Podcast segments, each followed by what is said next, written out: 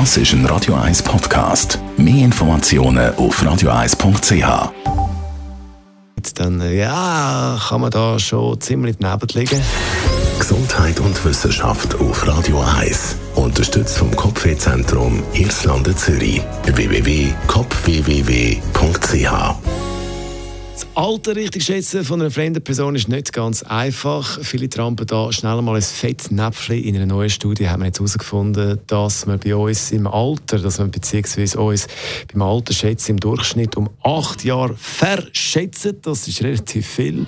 Also acht Jahre im Schnitt daneben liegen.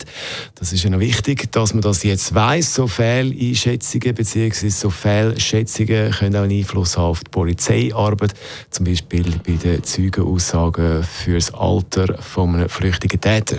Warum verschätzen wir uns aber beim Alter so dermaßen? Um das ist es gegangen bei dieser Studie. Das hat verschiedene Gründe.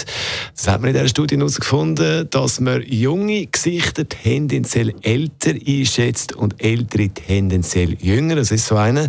Was auch entscheidend ist, die Reihenfolge der Bilder. Das heißt, wenn man jemandem zuerst ein Bild mit einer jungen Person zeigt, dann überschätzt man bzw. übertreibt man das aufs nächste. Bild sieht man zuerst ein junges Gesicht, also dann unterschätzt man das Alter von der Person auf dem Foto, die nachher kommt.